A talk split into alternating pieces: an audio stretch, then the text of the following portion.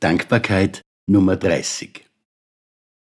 In den letzten Podcasts habe ich beschrieben, wie sich die Idee, es käme im Leben primär auf Begabung an, durchgehend als hinderlich erweist, egal ob man sich zu den Begabten zählt oder zu den Unbegabten.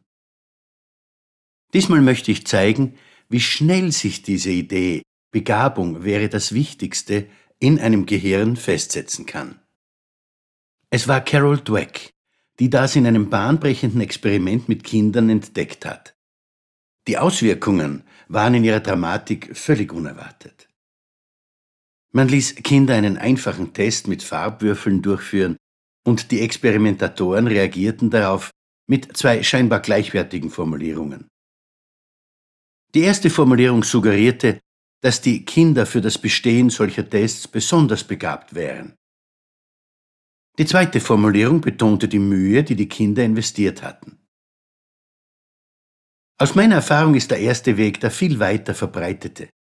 Egal ob es um die Schule geht oder um sportliche Leistungen, wir möchten unseren Kindern gerne die Überzeugung mitgeben, dass sie von Geburt an besonders wären, und wir betonen das bei jedem Erfolg im Glauben, dass wir damit das Beste für unsere Kinder tun. Leider ist es genau umgekehrt. Das Experiment zeigte, dass Kinder, die den Glauben an ihre besondere Begabung entwickeln, sich darauf konzentrieren, diesen Nimbus nicht zu verlieren. Sie weichen jeder Situation aus, in der sie scheitern könnten, was ja ihrer Meinung nach unvereinbar mit Begabung wäre.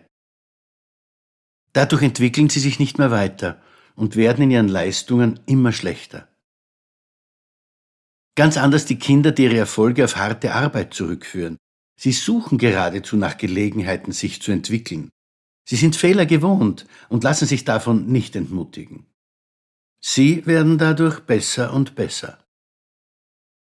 Carol Dweck nannte die Einstellung, die angebliche eigene Begabung unbedingt schützen zu müssen, ein starres Mindset und die Einstellung, dass es um Lernen und Wachstum geht, ein flexibles oder Wachstums-Mindset.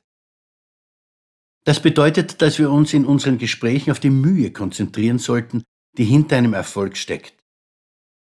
Sätze wie Das ist offenbar voll deins sind hinderlich. Sätze wie Da sieht man die Mühe, die du investiert hast, sind förderlich. Wir sollten diese veränderte Haltung zum Thema Loben zu unserer zweiten Haut machen.